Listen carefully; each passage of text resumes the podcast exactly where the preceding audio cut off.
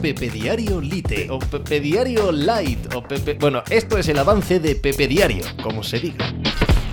Hola, ¿qué tal? Hoy estamos a miércoles 27 de diciembre del año 2023. Los Detroit Pistons han batido el récord de más partidos perdidos de forma consecutiva en una sola temporada de la NBA, elevándolo a 27. Tienen a tiro el de 28 si sumamos dos temporadas consecutivas, que es algo que hicieron los Philadelphia Sixers entre 2014 y 2015 y que los Detroit Pistons pueden hacer en un solo año, este 2023. ¿Qué decir a estas alturas de la película acerca de lo propio, de la vergüenza del desastre absoluto que es esta plantilla, este entrenador, este general manager, este propietario. ¿Acaso hay alguien que se salve cuando consigues un récord que nadie más había hecho nunca en la historia de la NBA eh, y mira que se ha intentado, y mira que ha habido equipos malísimos, incluso equipos que querían perder desde el principio de la temporada, que ya es bastante vergonzante. No, no, los Detroit Pistons no eran eso. Los Detroit Pistons son un equipo que quería ganar